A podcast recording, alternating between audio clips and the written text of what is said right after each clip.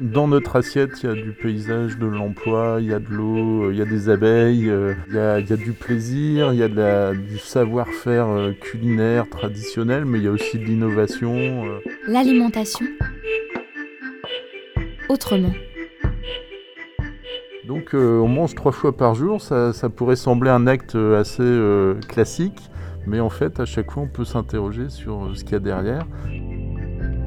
L'alimentation autrement, une collection de reportages à la rencontre des acteurs et actrices de l'alimentation saine et durable en Bretagne. Je suis Julien Pondaven, je suis élu à la ville d'Enbon en charge de la transition écologique et solidaire et de la participation citoyenne. Le programme local agricole et alimentaire, c'est un plan d'action sur 4 ans, donc on l'a voté en octobre 2019. Il a plusieurs objectifs, hein, à la fois euh, préserver et développer l'emploi agricole et alimentaire sur la ville. Il a également comme objectif d'accompagner les transitions, donc euh, agricoles, alimentaires, comment est-ce qu'on fait pour changer le contenu de son assiette, parce que derrière, bah, c'est l'emploi, du paysage, c'est de l'eau, c'est de la biodiversité, c'est de la santé, euh, c'est de l'économie. Donc l'idée du plat, effectivement, bah, c'est d'accompagner, donner envie aux gens de se mettre en mouvement. Chacun reste libre de, son alimentation, hein, c'est un choix très personnel. Mais nous, on ouvre des portes, on essaye de montrer aux gens qu'on peut faire autrement, euh, parce que derrière, il y a des défis à relever, à la fois euh, pour sa propre santé, mais aussi bah, il y a un défi climatique, euh, il y a un défi du quotidien. Et donc l'ensemble de ces défis, l'idée c'est de donner à chacun des clés. Et, euh, ça, pour cheminer, bah, il faut faire ensemble, euh, chacun son rythme bien sûr, mais le, faire ensemble est beaucoup plus euh, porteur, on va aller plus loin ensemble. Voilà, donc changer son alimentation, consommer moins de viande par exemple, ou moins de laitage. bah ça c'est pas spontané, il faut que quelqu'un nous l'apprenne. Après il faut faire chez soi, il faut aussi partager ça au sein de son foyer. Donc c'est c'est un cheminement. L'important, c'est de se mettre en mouvement et avec les autres, bah, c'est beaucoup plus agréable et beaucoup plus facile. Moi, je travaille au service économie tourisme développement durable. Donc, je suis également, je suis en charge de mettre en place les actions de développement durable sur la, sur la ville d'Enbon, euh, dans le cadre notamment du programme local agricole et alimentaire.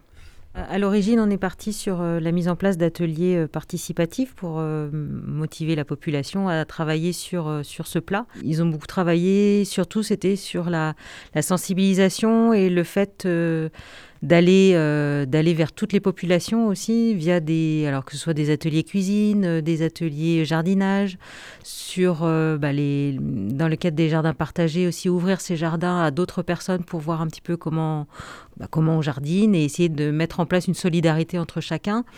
On a également une, notre championnat du monde d'Enbon de la soupe qui permet aussi de sensibiliser la population donc au, bien manger et au manger autrement. Euh, il y a aussi le gros travail sur la restauration scolaire euh, pour leur apprendre aussi à essayer de manger un petit peu différemment à la cantine. Donc euh, il y a tout ce travail qui, est fait en direction de la, restauration scolaire.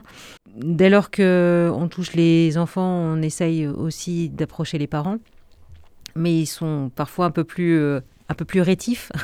c'est pour ça qu'on essaye de mettre aussi en place des actions à destination des adultes. Voilà, tout le monde s'imprègne un petit peu. La médiathèque avec la grénothèque.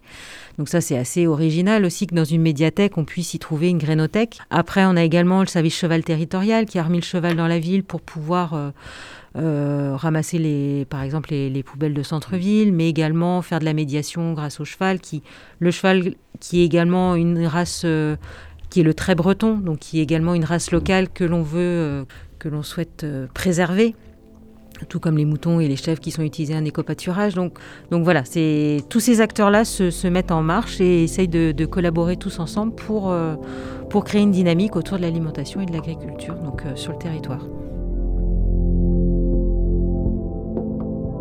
Des satisfactions déjà parce qu'on a revisité donc le, le cahier des charges de la restauration scolaire. Donc on est à 25% de produits bio. Il y a des repas végétariens à la demande et puis il y en a un pour euh, tout le monde euh, pour découvrir ce que c'est euh, une fois par semaine. Et puis on a aussi des, projets là qui vont se concrétiser dans, l'année. Donc on, a pour idée de, mettre à disposition des écoles, mais pas que, aussi des associations, une cuisine mobile pour leur permettre d'aller au plus près des gens pour découvrir d'autres façons de cuisiner, d'autres saveurs, d'autres produits.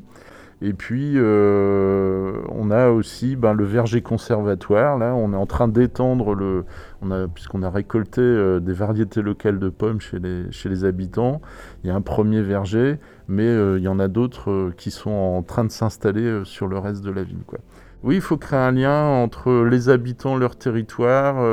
on a des spécificités avec un climat, mais aussi ben, des variétés locales. Il faut que les habitants s'en emparent.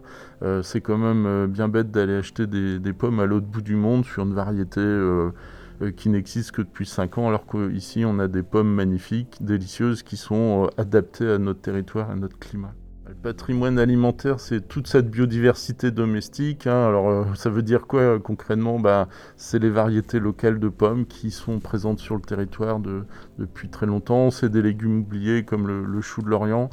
Euh, mais c'est aussi des races hein, comme la chèvre des fossés ou le mouton des Landes qu'on utilise pour l'éco-pâturage. Donc, c'est le fait de les utiliser, ça permet de continuer à préserver et de faire vivre ce patrimoine euh, biologique.